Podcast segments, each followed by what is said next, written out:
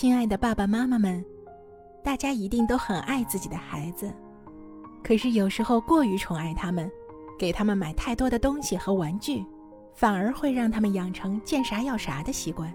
如果孩子们有了这样的坏毛病，父母该怎么办呢？就让我们一起来看看熊爸爸、熊妈妈是如何解决这个问题的呢？The bear family lived in a big tree house down a sunny dirt road in bear country. They loved each other. Naturally, Mama and Papa Bear loved their cubs. And of course, they were nice to them, as nice as they could be. But sometimes, sometimes they were a little too nice. Sometimes the cubs got too many treats, too many toys, and too many rides on the duck at the mall. Maybe that's why brother and sister bear got the gimmies. Or maybe it was because there were too many treats, toys, and fun things to do whenever they looked. At the supermarket, at the mall, on TV, and just about every which where. Maybe that's why they were making a fuss to get what they wanted. Especially at the supermarket checkout. There were always stacks and stacks of candy and other goodies. Listen, Cubs.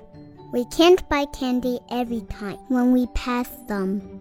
I cannot stand it. But, Mama, they have gummy gumballs, my favorite. And chewy chompers, my favorite. Now hush. I won't listen to any words. That's when Papa Bear smiled and handed the cubs their favorite treats. Now, Mama, you are only young once. It's only too true. You are only young once. But it's better to learn proper behavior when you are still young. Mama said as they were leaving the supermarket. Look, look, a new ride. Hey, a frog ride. That looks even better than the duck ride. May we ride it, please? May we? May we? Please? Now, Papa had just bought them treats, and he thought that that was enough for one day.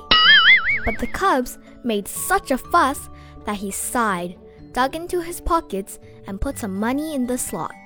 Papa looked at Mama and shrugged. Cubs will be cubs. It may be true. Cubs will be cubs, but that's no excuse for jumping up and down. Look, look! Little, Little rubber, rubber cats that, that stick out their tongues when, when you, you squeeze, squeeze them. them. Cubs, that will be quite enough. I don't want to hear anything. Oh, please! May we have them? Please, please, please! Papa decided it was time to put a stop to all the fussing. Stop that fussing! But they were making a lot of noise and didn't even hear him. Sister was jumping up and down so hard that she fell over backward and started kicking her feet in the air.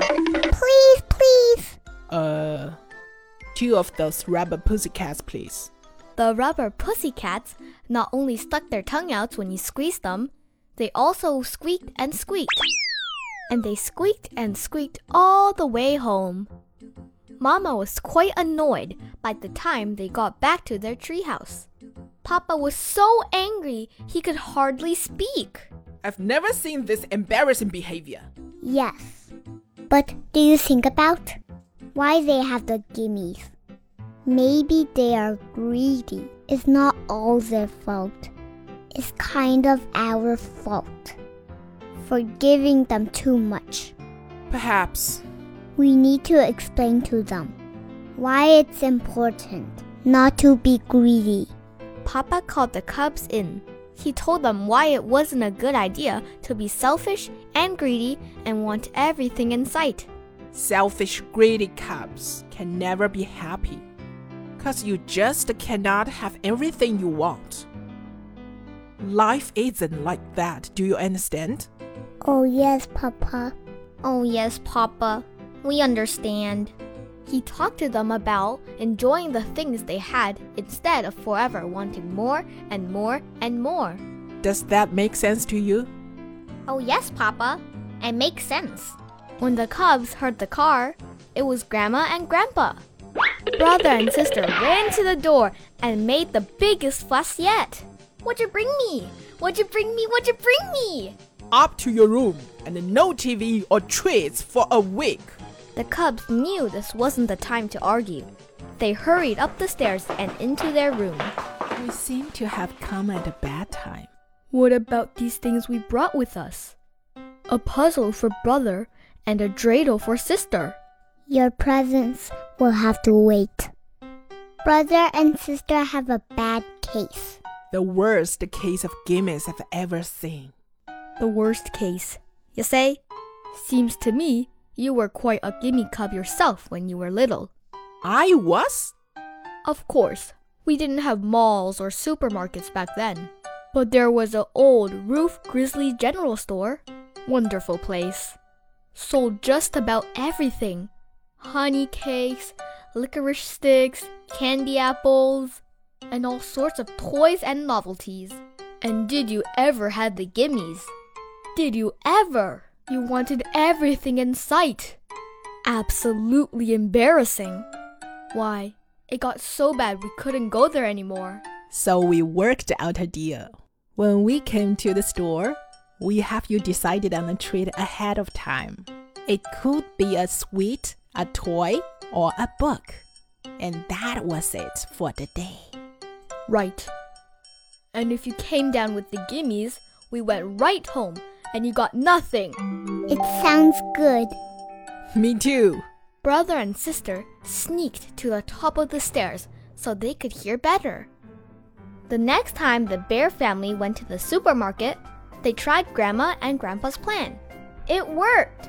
Brother got a book about dinosaurs, and sister got a new box of crayons. Mama and Papa were very proud that they didn't make a big fuss. But they heard a familiar sound of a cub with a bad case of gimmies. The kicking, screaming cub was just behind them in the checkout line. How embarrassing. May we leave? Yeah, let's go. That's how Brother and Sister Bear got rid of the pretty bad case of gimmies.